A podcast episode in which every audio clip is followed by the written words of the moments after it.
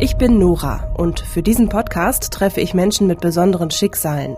Wir sprechen über Themen, von denen wir zwar immer wieder in den Nachrichten hören, über die wir aber eigentlich wenig wissen. Bei mir ging es dann los. Ich habe teilweise halt die drei Ibu am Tag, die man nehmen durfte, mehrere Tage hintereinander genommen. Ich habe dann Magenprobleme gekriegt. Also ich habe dann angefangen dazu, immer noch diesen Magenschützer-Tabletten zu nehmen. Ich bin immer noch fest davon überzeugt, wenn das eine Krankheit wäre, die überwiegend Männer bekommen, wäre das viel besser erforscht. Und das macht mich einfach wütend, dass man seit Jahren mit Beschwerden niemals eine andere Antwort kriegt, außer das ist normal und haben Sie schon mal die Pille probiert. Das ist Anne. Anne ist 33 Jahre alt, kommt aus Leipzig und leidet seit vielen Jahren unter Endometriose. In dieser Folge spreche ich mit Anne über ihre Erkrankung, was Endometriose mit Menstruation und Regelschmerzen zu tun hat und warum es so schwierig ist, mit der Krankheit ernst genommen zu werden. MDR aktuell. Tabubruch. Der Podcast über Schicksale hinter die Nachrichten.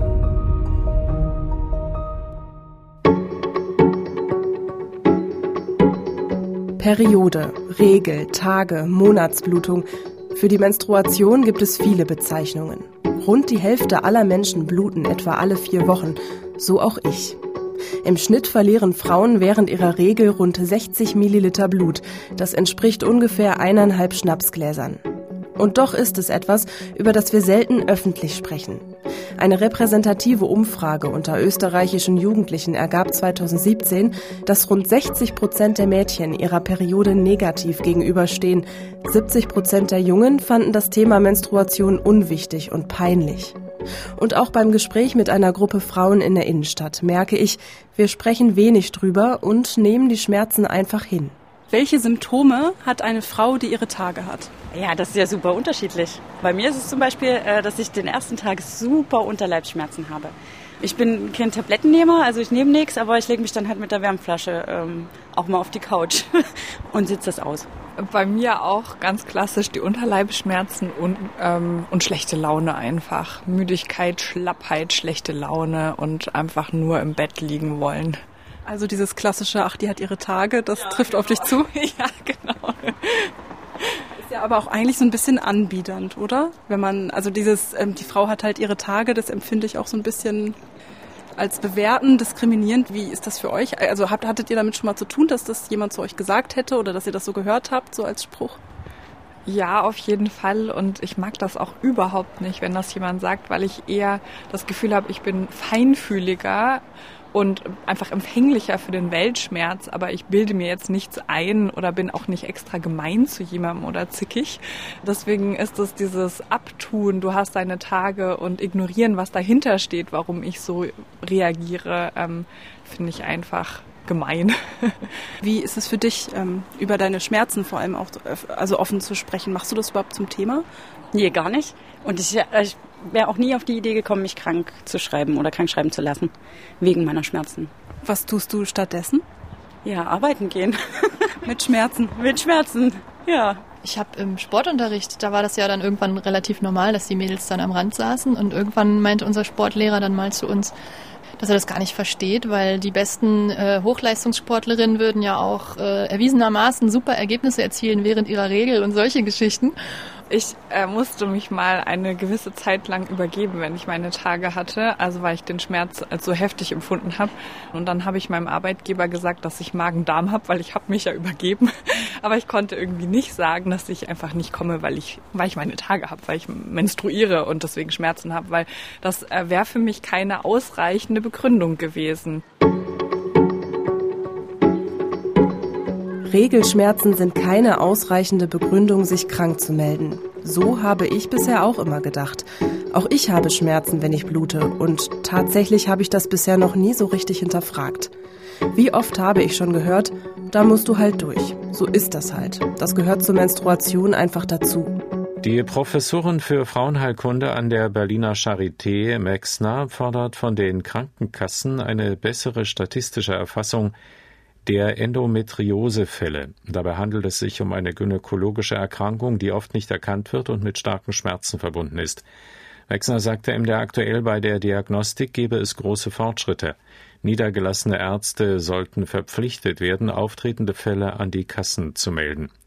Schätzungen zufolge erkranken bis zu zehn Prozent der Frauen an Endometriose. Die Kassen gehen jedoch nur von zwei bis drei Prozent aus. Bei der Krankheit entstehen Verwachsungen an der Gebärmutter, die eine Unfruchtbarkeit hervorrufen können. Im Schnitt dauert es zehn Jahre, bis die richtige Diagnose gestellt wird. Zehn Prozent, also im Schnitt jede zehnte Frau. Ich finde, das ist echt viel. Und umso mehr überrascht es mich, dass ich niemanden im Freundes- oder Bekanntenkreis kenne, der das hat. Oder vielleicht weiß ich es einfach auch nur nicht, weil die Betroffenen nicht darüber sprechen. Diese Erfahrung hat auch Anne gemacht und ich merke schon in den ersten Minuten unseres Gesprächs, wie sehr ihr das Thema auf der Seele brennt. Doch bevor ich genauer nachfrage, bitte ich Sie erst einmal mir zu erklären, was genau passiert bei einer Endometriose. Bei der Krankheit siedelt sich der Gebärmutterschleimhaut ähnliches Gewebe außerhalb der Gebärmutter an.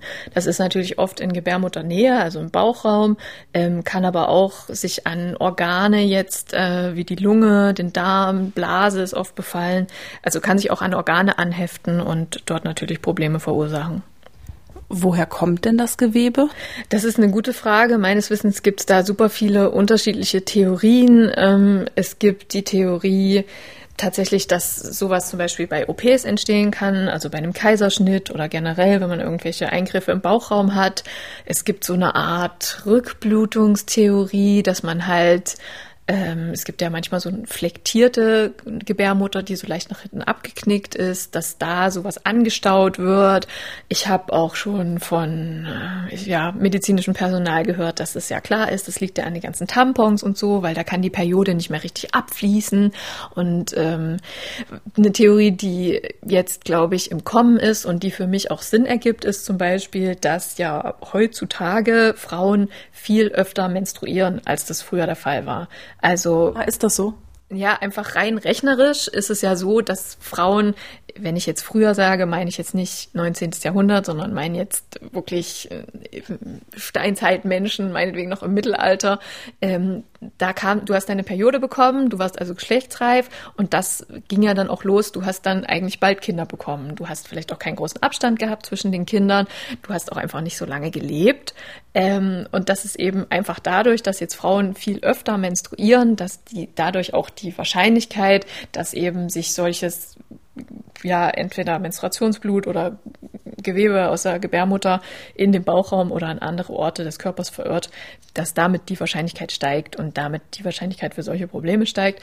Aber wie gesagt, damit sind wir schon beim aus meiner Sicht Grundproblem dieser ganzen Endometriose-Geschichte. Es ist einfach super schlecht erforscht. Eigentlich weiß keiner genau, was die Ursache ist. Es gibt kein richtiges Heilmittel in dem Sinne und das ist eigentlich auch das Belastende für die Betroffenen.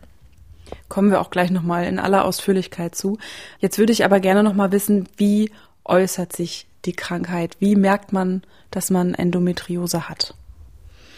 Also ich glaube, das Symptom schlechthin sind einfach krasse Regelbeschwerden. Also ähm, das wird ja oft, glaube ich, so ein bisschen belächelt, dass man halt sagt, naja, Regelschmerzen, wovor will sie sich gerade drücken, ne? Aber das sind wirklich Schmerzen, wo sich die Betroffenen teilweise übergeben, wo man auch ohne Schmerzmittel überhaupt nicht mehr funktionieren kann. Ich habe äh, von Frauen gehört, die sind in die Notaufnahme gefahren mit solchen Schmerzen, wo die Leute dann, also die, das Fachpersonal dort gesagt hat, ja, kann es vielleicht der Blinddarm sein? Und der Blinddarm war aber schon raus. Also es ist wirklich, es ist wirklich ernst zu nehmen zunehmend. Und ähm, was es eben auch sein kann, gerade wenn die Herde schon größer sind, wenn die irgendwelche Organe befallen haben, jetzt Darm oder Blase, dann kann es eben auch Schmerzen beim Toilettengang sein, es können Schmerzen beim Sex sein. Ähm, das ist oft dann um die Periode rum, das kann auch um den Eisprung rum sein. Also man sagt so ein bisschen, die Endometriose ist so das Chamäleon der Gynäkologie. Also das hat ganz viele, die hat ganz viele Ausprägungen. Ich habe jetzt bestimmt auch Symptome vergessen. Und es kann auch gar keine Beschwerden verursachen. Genau, also es gibt auch Fälle, wo wegen andere, also wo es eine Blinddarm-OP gibt oder aus anderen Gründen irgendwie einen, einen, operativen Eingriff im Bauchraum, wo das dann entdeckt wird, wo man dann auch sagen muss, dann muss es natürlich schon ausgeprägt sein oder der Operateur oder die Operateurin muss sich auskennen. Ähm, aber das gibt's auch, dass das dann einfach so eine Nebenbei-Befund noch ist. Warum bekommen Frauen Endometriose? Ist da irgendwas bekannt, ja, was die Ursachen sind? Ich weiß es nicht und ich habe auch noch keinen Arzt und noch keine Ärztin getroffen, die es wussten. Krass. Jede zehnte Frau und man weiß nicht, woher es kommt. Ja. Okay. ja, nee, äh, überhaupt, äh, ich finde es einfach so krass einfach. Also ich, da fehlen mir so ein bisschen die Worte. Also ich fand das tatsächlich auch belastend, als es mich selbst betroffen hat, weil ich dann jemand bin, man versucht ja dann irgendwie Lösungen zu finden und wenn das halt, wenn du keine Ursache hast, ne, dann kannst du halt auch nicht Zucker weglassen oder mehr Sport machen oder mehr Yoga, weil wo willst du ansetzen? Du hattest mir ja geschrieben, ähm, weil du die Geburtsfolge vom Podcast gehört hattest und hattest mir unter anderem geschrieben, Mensch, es gibt so viele Themen in Richtung Frauengesundheit, alle tabuisiert. Ich hätte da eins, ähm, ruf mich doch mal an und das habe ich dann gemacht. Warum ist es dir so wichtig, über das Thema Endometriose zu sprechen? Ich finde es halt krass, zum einen, weil es so viele Frauen betrifft und ähm, zum anderen, weil halt die Menstruation und gerade auch Regelschmerzen immer noch so ja irgendwie hinter vorgehaltener Hand besprochen werden. Also ich finde, Menstruation ist erstmal schon so, ja, vielleicht mit Freundinnen, dass man irgendwie da mal drüber spricht, aber allein zum Beispiel im Arbeitsplatzumfeld oder gerade vielleicht dann auch im Freundeskreis, der gemischt geschlechtlich ist, würde ich jetzt nicht sagen, dass wir uns da regelmäßig drüber austauschen, was wir, ob wir Binden, Tampons oder Tassen verwenden oder wie das so letzten Monat war, ob das schmerzhaft war oder nicht. Und ähm, ich finde halt gerade auch das Thema Regelschmerzen ist so ein bisschen ja, das changiert so zwischen, die soll sich mal nicht so anstellen und komm, das ist doch nur eine Ausrede und ach Gott, ich so genau will ich es lieber gar nicht wissen. Und ähm, genau, da ja nun die Endometriose sich vor allen Dingen über Regelschmerzen äußert oder das halt eins der Symptome ist, mit dem die Betroffenen zu äh, kämpfen haben, finde ich das schwierig anzusprechen oder habe auch da äh, oft das Gefühl gehabt, mich rechtfertigen zu müssen, wenn ich irgendwas absagen musste, weil es mir halt in dem Moment nicht so gut ging.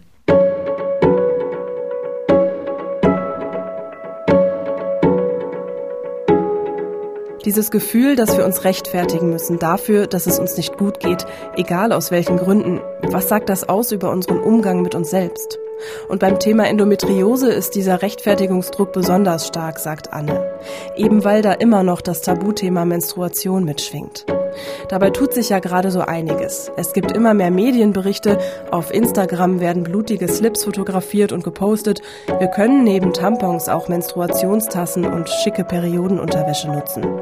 Und dennoch, ich finde, es ist nach wie vor schwierig, offen und selbstverständlich mit dem Thema umzugehen. Nicht nur mit der Tatsache, dass wir Frauen nun mal alle vier Wochen bluten, sondern auch mit Begleiterscheinungen wie Müdigkeit, Stimmungstiefs, Schmerzen. Dieses Gefühl, dass ich mit meinen Regelschmerzen eher belächelt werde, das hatte ich auch schon ganz oft.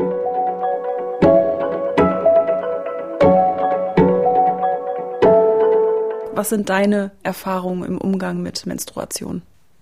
Also ich muss eigentlich sagen, jetzt so in meinem Freundeskreis war das jetzt nie so ein großes Tabuthema. Also im Sinne von, ich traue mich nicht, mich darüber zu unterhalten, gerade so unter Freundinnen. Ähm, glaube ich, hat man da schon auch jetzt gerade, wie du sagst, Menstruationstasse oder Unterwäsche oder so, wenn es dann sowas Neues gibt, tauscht man sich da auch schon mal aus. Ähm, aber es ist natürlich nichts, ich, also ich persönlich würde es auch heute noch nicht so machen und habe es auch nicht so gemacht, dass man damit eben so hausieren geht wie mit einem Schnupfen.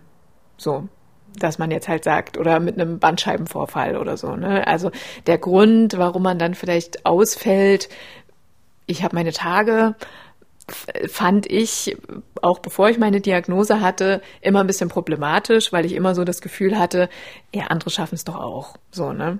Also das ist vielleicht, wenn ich sagen würde, es gibt irgendwie ein Tabu, dann wäre vielleicht das am ehesten für mich das Tabu, dass ich sage, es ist nicht anerkannt, dass das eine Belastung ist für Frauen, die vielleicht dafür sorgt, dass man eben nicht seinen Alltag und seine Arbeit und die Belastung des Lebens genauso handelt wie an den anderen Tagen des Monats.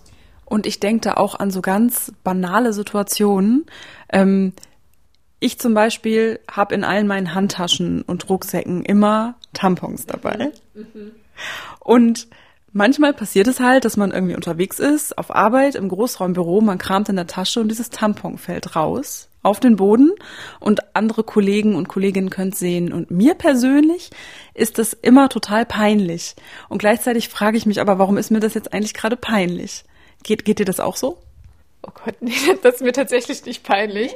Nee, also mit Tampons und äh, weiß ich nicht. Ich finde tatsächlich, das ist auch so eine schöne, ähm, Gott, das klingt jetzt ein bisschen hippie-mäßig, aber ich finde, es hat auch was, was Schönes, so, wenn man irgendwie eine Kollegin fragt oder eine Freundin, oh, hast du mal einen Tampon für mich, so, weil es einfach so eine weibliche, ähm, so ein weibliches Verbindungsglied ist, dass man so sagt, die Probleme hat jeder und das ist auch jedem schon mal passiert vielleicht, dass man sagt, oh Scheiße, ich hab's vergessen und ne, also das, das finde ich eigentlich, das finde ich eigentlich gar nicht so. Ich glaube, es wäre mir jetzt peinlich, wenn jetzt irgendwie was auslaufen würde oder so, aber ich glaube, ich finde, da sollten wir als Gesellschaft vielleicht auch schon weiter sein, ne? wenn da irgendwie ein Tampon aus der Tasche fällt. Wir sind nicht mehr in der sechsten Klasse. Auch die. Es ist jetzt auch nicht so, dass ich vor Scham im Boden versinken ja, ja. würde. Das wäre jetzt übertrieben. Aber es ist schon so dieses, ich pack's ganz schnell wieder ein. Mhm. Was genau hat denn nun die Endometriose mit der Regelblutung zu tun? Also das ist auch wieder super individuell, ne? Bei jeder Betroffenen äußert sich das anders, aber im Großen und Ganzen kann man sagen, um die Regelblutung herum ist so das, das, der Schmerzhöhepunkt.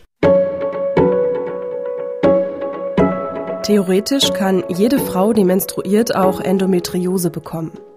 Welche Faktoren die Krankheit begünstigen, ist bisher nicht geklärt. In den Wechseljahren können die Beschwerden zurückgehen, aber dann kommt es darauf an, wie stark die Erkrankung vorher war, ob etwa auch einzelne oder mehrere Organe im Bauchraum von den Endometrioseherden befallen waren.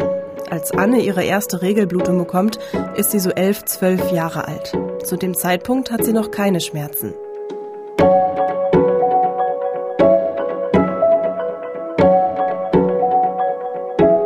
Ganz am Anfang ist das ja auch, das kennst du vielleicht auch noch selber, da ist das ja auch unregelmäßig und nicht so viel. Und das ist ja jetzt nicht wie bei einer erwachsenen Frau, dass man eigentlich seinen Zyklus kennt und auch weiß, wie viele Tage man blutet. Das sind ja dann erstmal Schmierblutungen und vielleicht als junges Mädchen erschreckt man sich auch erstmal, oh Gott, was, was ist denn das jetzt? Ähm, von daher glaube ich, ich glaube, ich hatte nicht wirklich von der allerersten Blutung an diese Schmerzen, aber ich kann mich definitiv erinnern, dass ich schon zu Schulzeiten mit Ibuprofen hantiert habe und da auch mal einen Tag dann gefehlt habe in der Schule, wenn es halt wirklich nicht ging. Hast du dir damals zu Schulzeiten ähm, schon gedacht, dass da eine Krankheit hinterstecken könnte? Nee, überhaupt nicht. Also ich war, ich weiß noch, ich war beim Frauenarzt, bei dem auch meine Mama war. Das war auch alles so, ne, alles okay. Man hat ja dann auch als, weiß ich nicht, 14-Jährige, was hat man dann schon großartig zu besprechen. Ich glaube, ich habe das auch schon immer angesprochen mit den Schmerzen, aber es war immer so, ja, das ist normal. Also ich hatte überhaupt keinen Anlass irgendwie zu glauben, dass da eine Krankheit dahinter steckt. Und wann bist du denn dann zum ersten Mal zu deiner Frauenärztin gegangen, wirklich auch mit dem Anliegen? Ähm, hören Sie zu, ich habe wirklich starke Schmerzen. Ist das noch normal? Wann war das? Das ist eine gute Frage. Dafür oh, muss ich, glaube ich, so ein bisschen ausholen und sagen, ich bin so typisch äh, Generation Praktikum. Also ich bin dann von zu Hause weggezogen und äh, war dann auch viel unterwegs, habe in einer anderen Stadt studiert, habe in verschiedenen Städten Praktika gemacht und ähm, war bestimmt bei, ich will jetzt nicht lügen, fünf, sechs, sieben verschiedenen Frauenärzten. Und dann gibt's ja immer so ein Anamnese oder so ein Erstaufnahmegespräch. Und ich habe das immer gesagt. Also ich habe immer gesagt, dass ich krasse Regelschmerzen habe und ähm, wenn er sie da noch Tipps hätte, wäre ich interessiert. Ich habe natürlich nie gesagt, oh Gott, ich glaube, das ist eine Krankheit, bitte helfen Sie mir, sondern ich habe halt immer das so im Rahmen dieses, was man da gefragt wird, wie lang ist Ihr Zyklus, ist der regelmäßig, besteht ein Kinderwunsch, mhm, habe ich das wirklich von 16 bis 29 jedem Arzt und jeder Ärztin vorgetragen. Und die Antworten haben immer variiert zwischen, das ist normal, das hat jede, haben Sie es schon mal mit Ibuprofen probiert ähm, oder halt die Pille. Und die habe ich dann tatsächlich auch ein paar Jahre lang genommen, habe die dann aus, hatte während der Zeit auch nicht Ruhe, aber weniger Beschwerden und habe die dann aber aus verschiedenen Gründen abgesetzt und dann waren auch die Schmerzen wieder da. Ich finde das interessant, was du gerade sagst, ne? So dieses, ich hatte diese krassen Schmerzen, ich habe wie selbstverständlich Ibuprofen genommen und gleichzeitig bin ich aber auch nicht zur Ärztin gegangen und habe wirklich, ja, es dramatisch erzählt, sag ich jetzt mal. Also du hast ja dann selber dich immer so ein bisschen zurückgehalten. Total. Und das, ähm, das meine ich halt auch. Deswegen ist es mir eigentlich auch ein Anliegen, über diese Krankheit zu sprechen, weil ich das, ich habe das selber gar nicht ernst genommen, weil ich eigentlich so überzeugt war und so, ich sage es jetzt mal dramatisch, indoktriniert von dieser Annahme, jeder hat Schmerzen, ne? Die Regelblutung ist für alle Frauen unangenehm und man darf sich da nicht so anstellen und man darf da nicht so sensibel sein, dass ich das wirklich, also ich wäre nie auf den Gedanken gekommen, deswegen den Arzt zu wechseln oder noch in eine andere Klinik zu gehen oder mich da genauer schlau zu machen, weil ich wirklich von so vielen ja, Fachpersonen eigentlich die Auskunft gekriegt habe, ist normal, nehmen Sie die Pille. So. Wie hat sich denn dann das, also diese Reaktion für dich angefühlt? Ich glaube tatsächlich in dieser, in diesem Mindset, in dieser Gedankenwelt, wo ich war, habe ich das auch nicht weiter hinterfragt. Also ich kann jetzt nicht sagen, dass ich dann vielleicht mal bei einem neuen Arzt war, weil ich die Stadt gewechselt hatte und dann enttäuscht war, dass der wieder nur gesagt hat, das ist normal, weil ich eigentlich damit schon gerechnet hatte und weil ich das, also ich habe das nicht, ähm, ich habe das nicht hinterfragt. Also ich war fest davon überzeugt, ähm, das ist normal. Hattest du in dieser ganzen Zeit, wo du immer sehr große, starke Schmerzen hattest, ähm, wenn die Tage kamen, hattest du da nur in Anführungsstrichen während der Regel Schmerzen oder auch außerhalb davon? Ich hatte so, ich sag mal, in meinen frühen Zwanzigern war es nur während der Regel und dann, je älter ich wurde, desto stärker wurden die Schmerzen. Und jetzt äh, quasi, ich sag jetzt mal kurz vor der Diagnose, war es dann auch so, dass ich so um die Mitte des Zyklus, also um den Eisprung herum, dann auch ähm, begonnen habe, Schmerzen zu kriegen. Und ja, das hat dann natürlich den Leidensdruck auch nochmal erhö äh, erhöht und das hat da, ist dann auch mit der Diagnose mehr oder weniger zusammengefallen. Hm. Und es ist auch eine sehr persönliche Frage und vielleicht auch ein bisschen tabuisiert, aber ähm, Tabubruch. Mhm. Der Name ist Programm. Wie ist das mit Sex und Endometriose? Das hattest du auch gerade schon angedeutet. Ich habe da auch gelesen jetzt in Vorbereitung auf diesen Podcast, dass ähm, viele Betroffene eben auch Schmerzen beim Sex haben. War das bei dir auch so?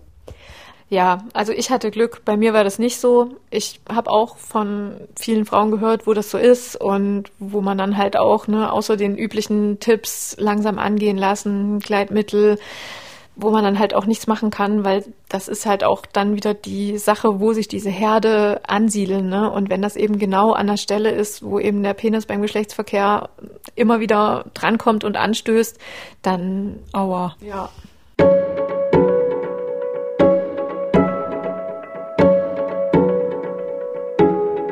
Oh Mann. Für mich hört sich das alles ganz schön frustrierend an. Starke, krampfhafte, ja fast betäubende Schmerzen zu haben, nicht nur während der Regel, sondern auch beim Sex und das über Jahre. Nicht zu wissen, was es ist, woher es kommt und was man dagegen tun kann. Und wenn zig Ärzte mir auch noch sagen, das ist normal, wie soll ich dann selbst auf die Idee kommen, dass hinter den Schmerzen doch eine Krankheit stecken könnte? Anne ist jetzt Anfang 30. Von den ersten Regelschmerzen bis zur Diagnose dauert es bei ihr 15 Jahre, also die Hälfte ihres bisherigen Lebens. Und dass bei ihr letztendlich Endometriose diagnostiziert wird, ist reiner Zufall. Ich war schon hier in Leipzig und hatte eine Gynäkologin, mit der ich auch eigentlich super zufrieden war. Also total sympathisch, ähm, hat sich gut um mich gekümmert, wusste auch um die Regelbeschwerden und hat da aber jetzt außer, nehmen, sie können wieder die Pille nehmen, ähm, hatte die mir nie großartig was geraten und die Pille wollte ich nicht nehmen. Und äh, diese Gynäkologin ist dann in Rente gegangen und die Praxis wurde von zwei jungen Ärztinnen übernommen und ähm, dort bin ich einfach geblieben und war dann eben mal wieder bei einer neuen Frauenärztin vorstellig. Äh, zu dem Zeitpunkt hatte ich auch schon einen Kinderwunsch. Ähm, das war jetzt noch nicht so furchtbar akut. Man sagt ja immer, man probiert es so ein Jahr. Das war bei uns gerade so erreicht. Aber ich sag mal, ich für mich war eigentlich noch total tiefenentspannt und habe mich aber ihr vorgestellt, habe ihr das gesagt, Kinderwunsch besteht, schlimme Regelschmerzen, wie lange schon? Ach, seit immer. Und sie hat sofort äh, das Wort Endometriose mal so in den Raum gestellt.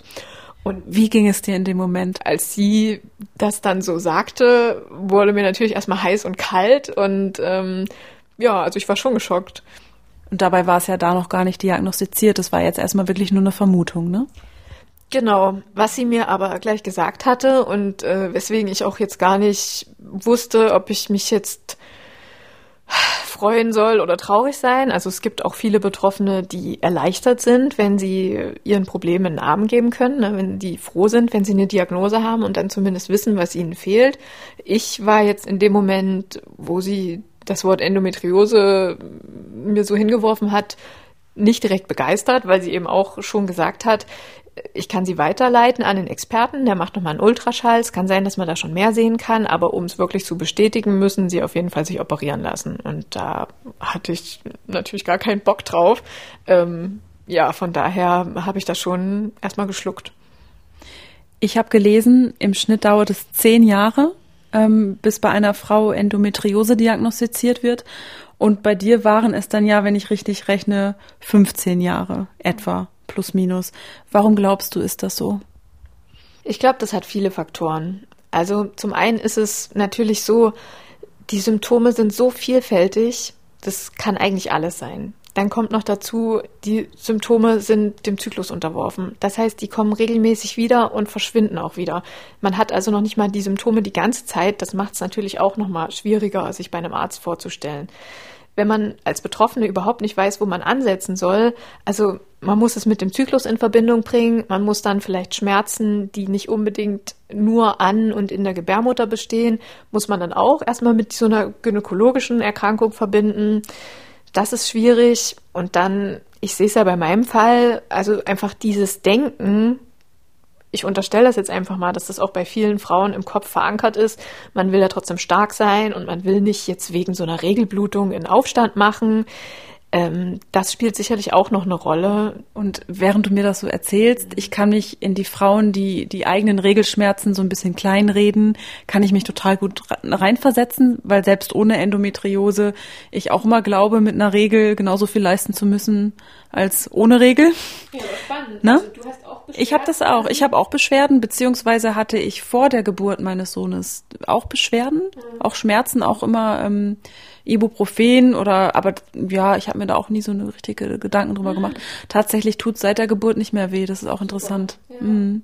Aber ich habe immer, ich wäre nie auf die Idee gekommen, mich krank ja. zu melden. Ich hatte immer das Gefühl, ich muss meinen Tag genauso wuppen wie eben ohne. Und das, also was ich sagen will, das kann ich, diese Reaktion von Frauen, die Regel ja so ein bisschen klein zu reden und irgendwie sich durchkämpfen zu wollen und es nicht so richtig anzuerkennen, dass man, dass es einem einfach nicht gut geht, das kann ich nachvollziehen. Was ich nicht nachvollziehen kann, ist, dass Ärzte und Ärztinnen, also Fachleute, auch so reagieren. Ja. Wie erklärst du dir das? Ich weiß es nicht. Also ich sag mal so, die, die Ärzte, denen man jetzt gegenüber sitzt, muss man natürlich auch sagen, bei vielen ist das Studium schon länger her. Ich weiß nicht, ob Endometriose damals als Krankheitsbild überhaupt schon Bestandteil der Lehrpläne war.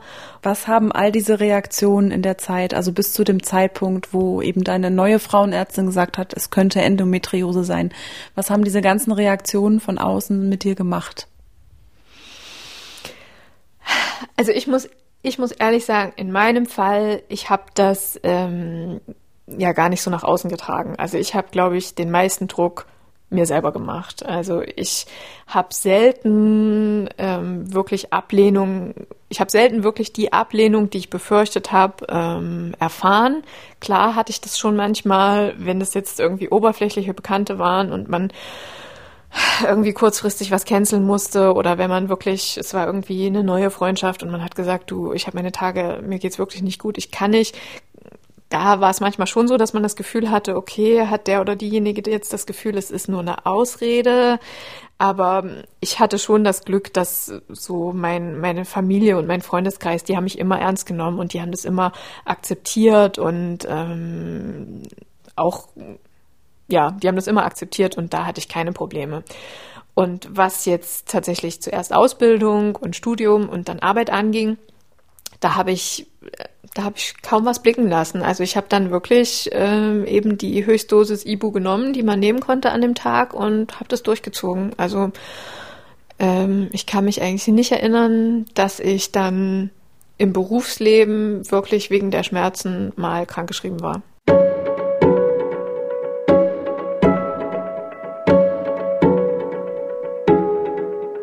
Immer alles geben, immer performen, immer leisten, Regelschmerzen hin oder her. Anne schmeißt sich Schmerztabletten ein wie Smarties, sagt sie, und gleichzeitig hat sie dabei ein schlechtes Gewissen. Immer wieder fragt sie sich, andere Frauen kriegen es doch auch ohne Hilfe gebacken. Bin ich vielleicht einfach zu sensibel? Auch hier finde ich mich so sehr in Annes Schilderung wieder. Wie oft bin ich schon mit krampfendem Bauch zur Arbeit gefahren, habe Nachrichten, Frühdienste und Spätschichten gewuppt, obwohl ich eigentlich das Gefühl hatte, mich jetzt am liebsten 24 Stunden verkriechen zu wollen. Manchmal denke ich, da sind wir Frauen auch echt selbst schuld. Warum gestehen wir uns nicht einfach alle vier Wochen eine Pause zu? Aber so einfach ist es eben nicht. Wenn es im Umfeld, egal ob jetzt in privatem oder beruflichem Kontext, kein Verständnis für Menstruationsbeschwerden gibt, ist es halt super schwer, sich von Erwartungen und Ansprüchen zu lösen. Reaktion von außen und der eigene Umgang mit der Regel bedingen sich immer gegenseitig.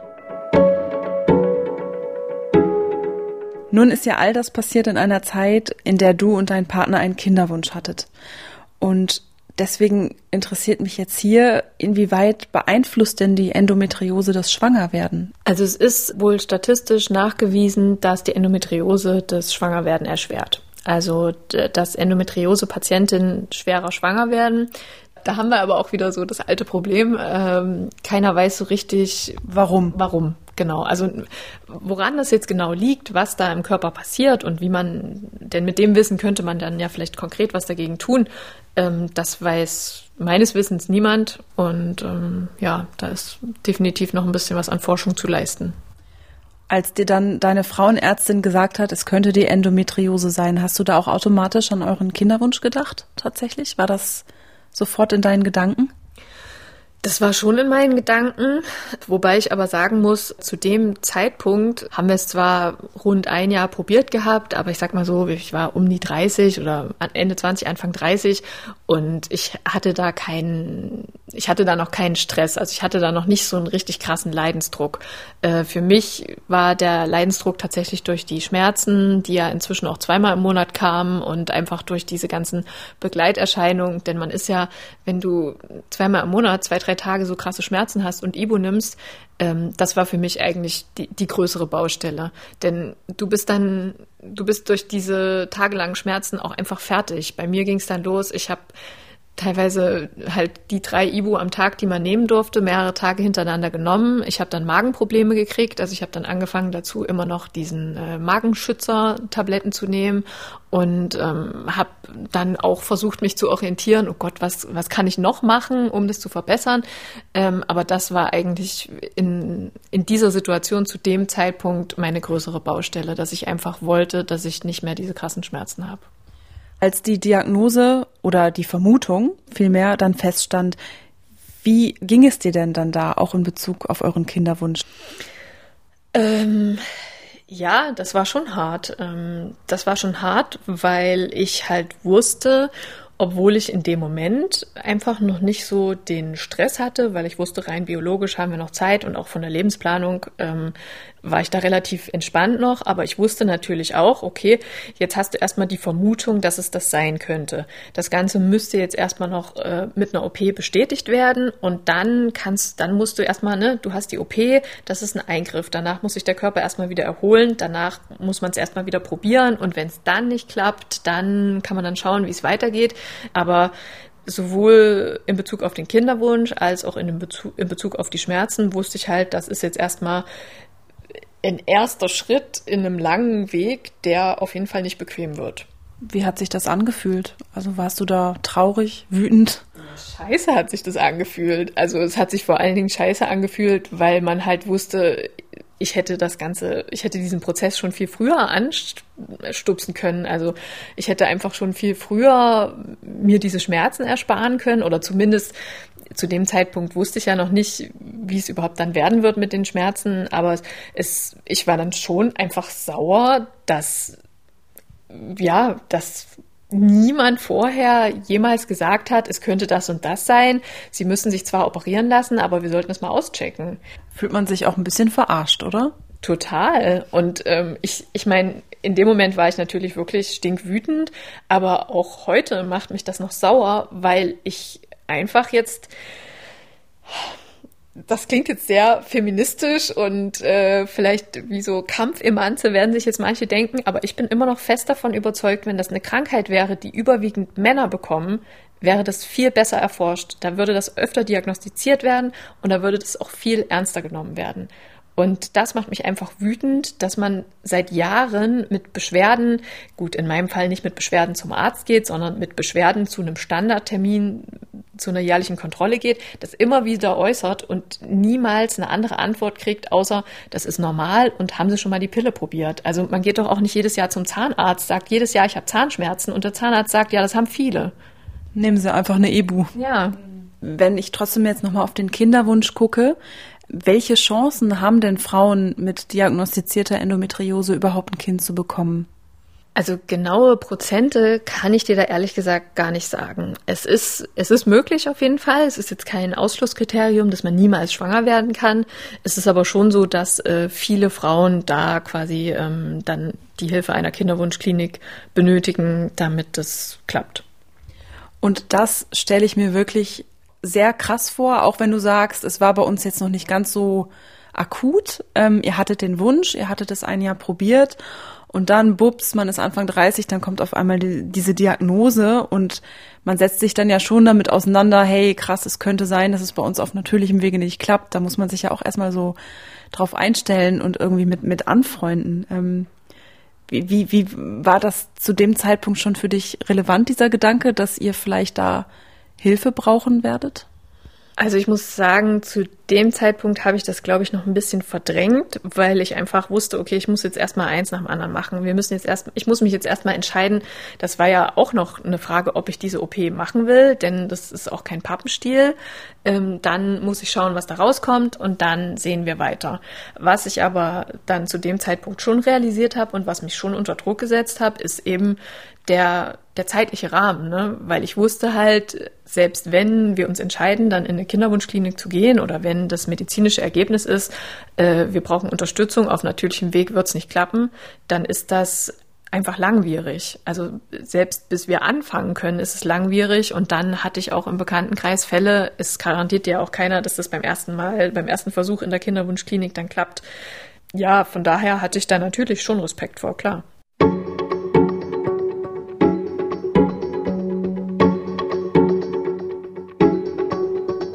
Endometriose ist nicht heilbar. Wer sich nicht operieren lassen möchte, kann alternativ auch Hormone nehmen, erklärt Anne mir.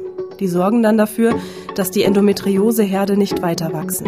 Doch auch das ständige Hormone nehmen kann Nebenwirkungen haben. Gewichtsschwankungen, Stimmungsschwankungen, Schweißausbrüche.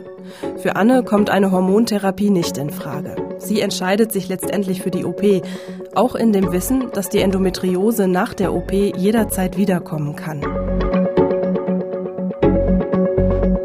Also diese OP, das ist eine Bauchspiegelung und das klingt erstmal so unspektakulär. Ich muss ehrlich sagen, ich habe mich da ja vorher medizinisch nicht so damit auseinandergesetzt. Ich hatte gehört Bauchspiegelung, Darmspiegelung. Ich dachte, das ist irgendwie so ein alles dasselbe. Ja, das ist so ein vielleicht leicht unangenehmer Eingriff, aber klar, klar, macht wie ein Ultraschall so ungefähr habe ich mir das vorgestellt. Ich wurde dann an ein Endometriosezentrum, also an eine Klinik überwiesen, die darauf spezialisiert ist. Dort wurde ein Ultraschall gemacht, wo dann auch der Operateur, also der Chirurg, der wirklich den ganzen Tag nichts anderes macht, als sich mit Endometriose zu beschäftigen, der hat quasi den Ultraschall gemacht und hat anhand verschiedener Zeichen schon gesehen, dass es sehr wahrscheinlich ist, dass es bei mir eine Endometriose sein könnte, hat eben auch gesagt, aber um das definitiv zu wissen und um auch diese Herde dann und diese Verwachsung gegebenenfalls zu beheben, äh, müssen wir in den Bauchraum und hat mir das dann erstmal erklärt. Das sind, also ich kann mich auch an diese Erklärung noch sehr gut erinnern. Er meinte, das sind nur drei kleine Schnitte im Bauchraum und Sie müssen sich das so vorstellen, als würde man dann drei äh, Schraubenzieher in diese Schnitte einführen. Das oh Gott. Ist, das ist quasi laparoskopisch. Das sind also kleinste Kameras und auch kleinste Instrumente, mit denen die dann an dieses Gewebe ran können und rankommen. Und ähm, genau, also nur drei kleine Schnitte, nur drei Schraubenzieher, die dir dann im Bauch stecken. Und ähm, dann schauen wir mal, wie es aussieht mit dem Gewebe und entfernen das gegebenenfalls. Und ich habe mich dann für diese OP entschieden, einfach weil ich ja die, auch die Aussicht hatte, danach potenziell keine oder weniger Schmerzen zu haben. Hatte zwar auch ja die Hosen voll und nicht so richtig Lust und ich weiß aber noch ähm, der so der große äh, Zusammenbruch oder dann das richtige Muffensausen ging bei mir dann erst los. Ähm, den Tag bevor die OP sein sollte, musste man schon ins Krankenhaus, Blut abnehmen, Aufklärungsgespräche. Und dann sagt, dann bekommt man ja quasi einen halben Tag erzählt, was da alles schiefgehen kann. Also, dass man quasi per per Schlauch beatmet wird während der OP, dass das Krankenhaus keine Garantien gibt, dass im Bauchraum nichts verletzt wird. Und das sind ja dann alles so medizinische Pflichtbögen, die du unterschreiben musst, dass du dir die Risiken, über die Risiken bewusst bist. Aber da ist mir dann erstmal klar geworden, okay, krass, ich unterschreibe jetzt hier, dass die mir nicht garantieren können, dass sie nicht während der OP meinen Eierstock verletzen, dass die mir nicht garantieren können, dass ich quasi während der OP intubiert werde und nicht vielleicht mein Stimmband verletzt wird. Also da, da war war ich wirklich so, oh Gott, was mache ich hier eigentlich? Ähm, und dann geht's ja auch los, dass man dann irgendwie im Krankenhaus ist und den Kittel schon anhat und noch ein, zwei Stunden auf dem Zimmer warten muss, bis die dann kommen und dich in den OP schieben. Und da weiß ich wirklich noch, ich war fix und fertig mit den Nerven. Also ich war dann unten in, im OP und dann heben die dich ja quasi von so einer beheizten Liege dann auf den Operationstisch und ich habe wirklich gezittert wie Espenlaub und kann mich noch erinnern, wie der Anästhesist mich fragte, oh, was ist denn hier los? Also so, so kalt ist es doch gar nicht, warum zittern Sie denn so?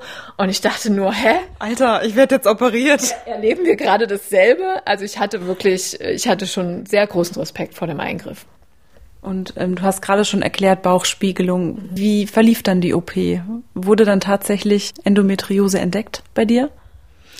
Genau, es wurde tatsächlich was entdeckt. Ähm, sie mussten, glaube ich, auch länger operieren, als sie eigentlich ähm, geplant hatten. Ich kann mich erinnern, dass der Chirurg dann Snickers essend bei mir am Krankenbett stand und mir da äh, den Bericht gegeben hat, dass sie im Douglas-Raum Endometrioseherde gefunden haben. Das ist quasi im Bauchraum der tiefste Punkt, ähm, wo man sich eben auch vorstellen kann, dass sich irgendwie Flüssigkeit, Blut, Zellen dort eben ansiedeln.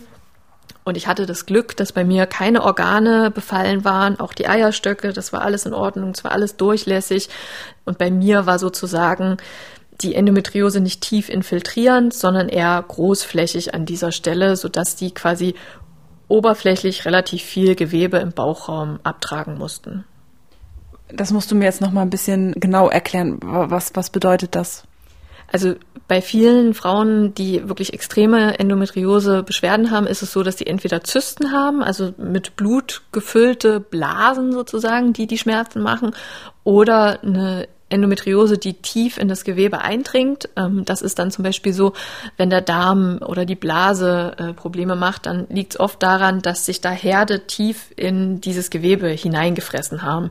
Und da ist es oft dann so, dass wenn das bei solchen Operationen entdeckt wird, und das war eben auch was, wovor ich zum Beispiel vorher auch Angst hatte, obwohl ich mit Darm und Blase gar keine Probleme hatte. Wenn das entdeckt wird, dass die Endometriose tief an so ein Gewebe infiltriert, dann kann es auch sein, dass dann ein Stück vom Darm entfernt werden muss, einfach um das loszuwerden, weil man es oberflächlich nicht mehr abtragen kann.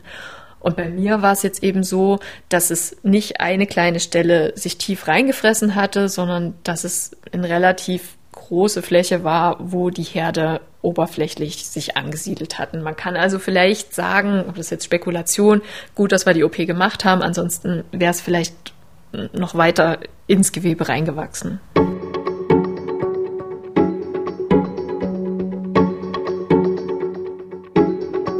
Die Ärzte stellen bei Anne Endometriose Grad 2 fest. Die Erkrankung wird in vier Schweregrade eingeteilt. Anne kritisiert diese Einteilung, denn sie richtet sich nach befallenen Quadratzentimetern und gegebenenfalls befallenen Organen, nicht aber nach den Beschwerden der Betroffenen. Frauen können also auch bei Stufe 1 schon krasse Schmerzen haben oder aber bei Stufe 4 fast keine Beschwerden, sagt sie. Insgesamt dauert Annes OP vier Stunden. Angesetzt war sie eigentlich nur für zwei. mir ging's danach wirklich beschissen. Also ich hatte schon einige OPs, so Blinddarm und Mandeln, was man halt so, ne, routinemäßig vielleicht auch mal haben kann als Kind. Und ich kann mich aber nicht erinnern, dass es mir jemals so schlecht ging. Also mein Freund hat mich danach besucht und der war, glaube ich, auch völlig erschrocken, weil ich natürlich noch auch von der Vollnarkose total im Tee war. Aber mir ging es schon auch wirklich schlecht. Also ich hatte noch einen Blasenkatheter und auch einen Katheter für den Bauchraum, eben weil ja da Gewebe im Bauchraum abgetragen wurde, hat man dann quasi noch so einen kleinen Schlauch, der einen aus dem Bauch führt, wo halt ähm, ja Blut oder jegliche Flüssigkeit, die sich dort ansammelt, noch ablaufen kann. Auch eben als, ja, als Rückversicherung, falls da noch irgendwas nachblutet, ähm, dann, dass man dann eben Bescheid weiß. Und ähm, ja, schön war das nicht. Hattest du noch Schmerzen danach? Ja, also das waren dann natürlich nicht die Endometriose-Schmerzen, das sind dann einfach, also ich konnte ja kaum aufstehen und allein zur Toilette gehen. Wie lange hat es gedauert, bis du wieder fit warst? Hast du da auch irgendwie wie lange warst du da im Krankenhaus und hast du auch irgendeine Reha gemacht oder sowas? Ich war insgesamt, glaube ich, fünf Tage im Krankenhaus und äh, war dann erstmal zwei Wochen krankgeschrieben. Und ähm, ja, da sind wir wieder beim Anspruch an sich selbst. Ne? Also das Krankenhaus hat einem im Prinzip halt eine Krankschreibung für die zwei oder drei Wochen gegeben und ähm, danach dachte ich auch, okay, wieder das alte Lied von Stell dich nicht so an und bin auch wieder auf Arbeit und habe aber gemerkt, ich war einfach noch nicht fit. Im Krankenhaus wurde ich auch schon direkt darauf hingewiesen, dass es die Möglichkeit gibt von einer Reha, das nannte sich dann Anschlussheilbehandlung und da habe ich lange überlegt, ob ich das machen möchte und habe mich dann aber im Endeffekt dafür entschieden. Also ich habe lange überlegt, weil ich dann irgendwie dachte, ich habe jetzt keinen Bock, drei Wochen lang mit lauter traurigen Frauen und schweren Fällen und kranken Menschen irgendwie mich zu beschäftigen. Ich hatte vielleicht auch ein, ein, bisschen Angst, die ganz krassen Fälle zu hören, denn mir war schon klar, dass das jetzt bei mir noch glimpflich abgelaufen ist und dass es Leute gibt, die mit einem künstlichen Darmausgang aus dieser OP rausgehen. Und ich hatte krass Respekt davor, ähm, das zu hören und ja auch nicht zu wissen, ob das vielleicht in meiner Zukunft noch liegt. Denn auch nach so einer OP kann die Endometriose ja wieder wachsen. Es gibt Leute, die wurden drei Jahre in Folge operiert, ne? Und ja, deswegen war ich mir unsicher. Ich habe mich aber im Endeffekt dafür entschieden und habe es auch nicht bereut. Du warst dann ja drei Wochen in der Reha. Was genau, worin bestand die? Was genau hast du da gemacht? Für mich persönlich war diese Reha, glaube ich, einfach mal die Erlaubnis, in Gang zurückzuschalten. Für mich persönlich war diese Reha die Möglichkeit, eben aus diesem Denken, ähm, ich muss das jetzt wuppen und ich muss jetzt trotzdem funktionieren, rauszukommen. Denn das hatte ich ja schon jahrelang probiert, einfach da so drüber wegzugehen und ähm, quasi durch den Schmerz durchzuhalten. Und ähm, das war jetzt, glaube ich, dann die erste Möglichkeit, mal zu sagen, nee, okay, ich leg mich jetzt, ich leg mich jetzt hier eine Stunde hin und mache ein Schläfchen, ich bin kaputt. Ähm, Nichtsdestotrotz ist natürlich so eine Reha nicht nur, ich liege auf meinem Zimmer und mache ein Nickerchen, sondern es gab viel Input, sowohl darüber eben, was ist Endometriose, wie ist der aktuelle Forschungsstand. Es gab eine Ernährungsberatung, es gab sowas wie autogenes Training jetzt gegen Stress. Die hatten nochmal ganz viele Sportmöglichkeiten, Schwimmbecken, ähm, Krankengymnastik, auch um einfach nach dieser OP wieder auf die Beine zu kommen, weil man dann ja auch nicht einfach jede Bewegung sofort wieder machen kann. Wie war das denn dann für dich? Also du hattest mir gerade schon erzählt, du hattest irgendwie so ein bisschen Angst, andere traurige Frauen kennenzulernen und hattest da nicht so richtig Bock drauf. Wie war es denn dann letztendlich für dich, wirklich auch mit anderen Frauen ins Gespräch bekommen, ähm, ja, die dasselbe Leiden haben wie du und ja, vielleicht sogar noch schlimmer? Also tatsächlich war es überhaupt nicht so, wie ich befürchtet hatte, im Sinne von, das sind da alles traurige Frauen und jeder versucht sich irgendwie mit seiner Krankheitsgeschichte gegenseitig zu übertrumpfen und Angst zu machen Natürlich waren da krasse Schicksale, aber man hat ja auch die Personen kennengelernt und man hat ja auch mitgekriegt, okay, bei der war es jetzt ein schwieriger OP-Verlauf, die lag 16 Stunden dort und musste deswegen, deswegen gab es Komplikationen, mit denen sie jetzt noch zu kämpfen hat. Oder die Person hat jetzt die Gebärmutter entfernt bekommen. Oder also das waren krasse Geschichten, aber man lernte die Person kennen und merkt, dass die trotzdem lebensfroh sind und eine Familie haben und Hobbys haben und ne, dass die trotzdem ihren Weg gehen. Von daher hat es für mich so ein bisschen diesen Schrecken genommen, was da an Endometriose eventuell auch noch auf mich zukommen kann. Zum anderen war natürlich der Austausch super wertvoll, einfach auch mental, wie, wie gehe ich mit der Krankheit um, was habe ich für Erfahrungen gemacht. Das war, das war schön, so eine Gemeinschaft zu haben. Und dann war es für mich halt auch einfach interessant zu sehen, so unterschiedlich wie wir dort waren. Ne? Manche waren kurz vor den Wechseljahren, manche hatten schon zwei Kinder und haben jetzt einfach die Familienplanung abgeschlossen, lassen sich deswegen die Gebärmutter entfernen. Manche waren noch ganz jung, bei manchen war der Kinderwunsch eben schon total brennend und schmerzhaft und Ne, also jeder hat ja da irgendwie sein eigenes Päckchen zu tragen.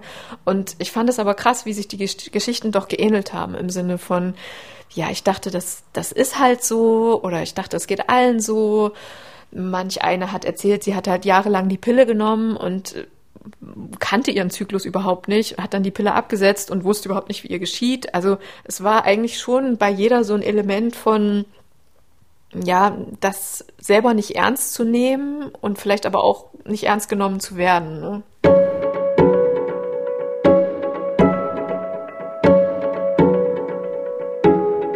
Die Begegnungen in der Reha geben Anne total viel Kraft. Einfach das Gefühl zu haben, hey, ich bin nicht allein mit der Krankheit und es gibt Wege, auch mit Endometriose ein glückliches Leben zu führen. Trotzdem dauert es bei ihr noch eine ganze Weile, bis sie sich wieder fit fühlt, bestimmt ein halbes Jahr. Kurz nach der OP werden die Regelschmerzen sogar noch schlimmer und auch danach bleibt es schmerzhaft. Anne beschäftigt sich dann noch viel mit alternativen Heil- und Therapiemethoden, Osteopathie, traditionelle chinesische Medizin, auch ihre Ernährung stellt sie um. All das hilft ihr, mit den Schmerzen umzugehen. Heute ist die OP drei Jahre her und mittlerweile ist sowieso alles anders.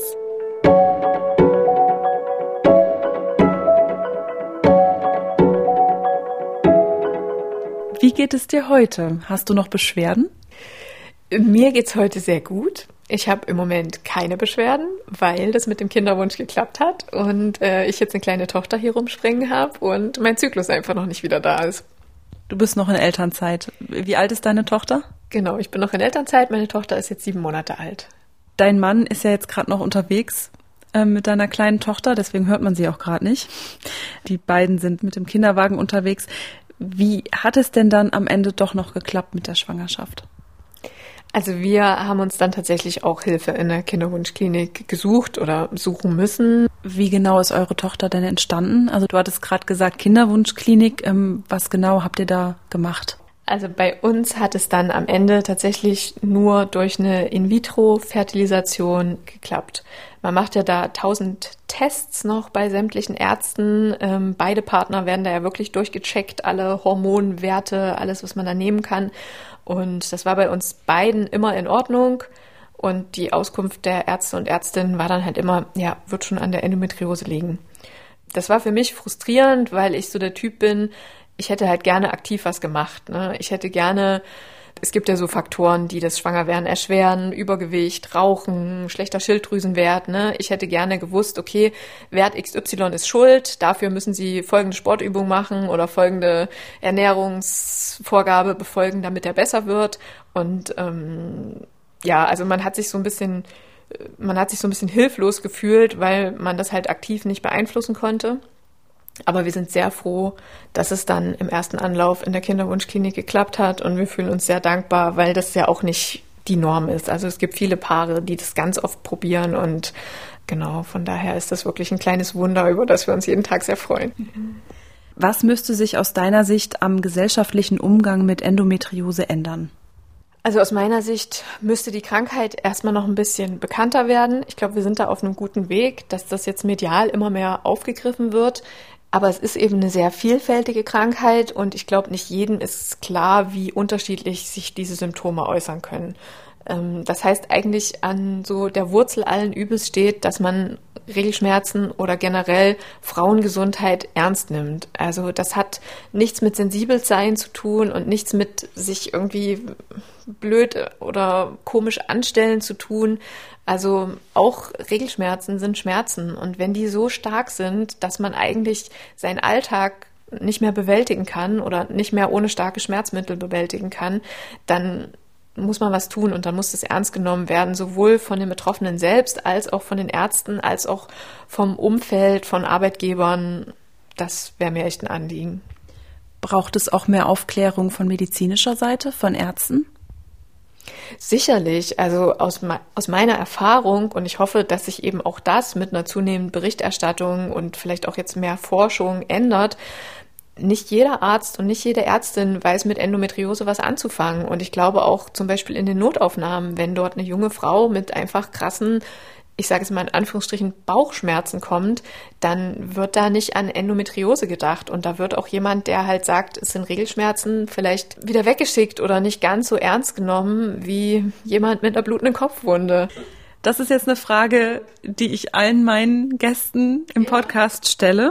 Es ist immer dieselbe am Ende. Was wünschst du dir?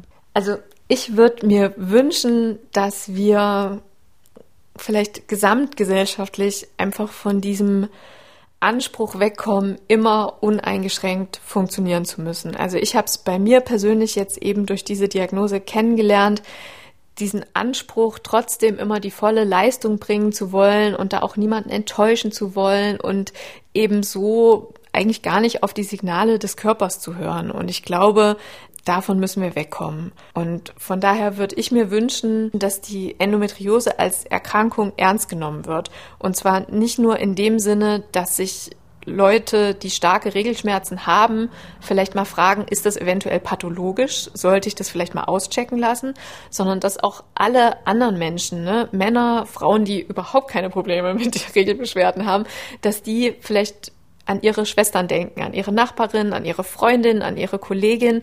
Und dass die, wenn sie dann hören, ich habe heute so krasse Regelschmerzen, ich kann heute nicht funktionieren, zum einen Verständnis haben für ihr Gegenüber und zum anderen eben vielleicht auch im Hinterkopf haben, du nimm das ernst, zwing dich nicht jetzt hier irgendwie dein Pensum zu schaffen, sondern schau mal, ob da vielleicht mehr dahinter steckt. Und ob du da vielleicht eine Besserung erzielen kannst. Denn das ist ja, das ist ja gerade der Leidensdruck, dass viele eben jahrelang unerkannt mit diesen Schmerzen rumlaufen, ohne irgendein Problembewusstsein. Und ich glaube, genau wie bei Migräne oder Bandscheibenvorfall müssen wir zu einem Punkt kommen, wo eben auch Endometriose eine Krankheit ist, mit der die Leute was anfangen können. Willst auch du mir deine Geschichte erzählen? Dann schreib mir, gern auch anonym, an tabubruch.mdraktuell.de. Ich freue mich über jede Nachricht. MDR aktuell. Tabubruch. Der Podcast über Schicksale hinter die Nachrichten.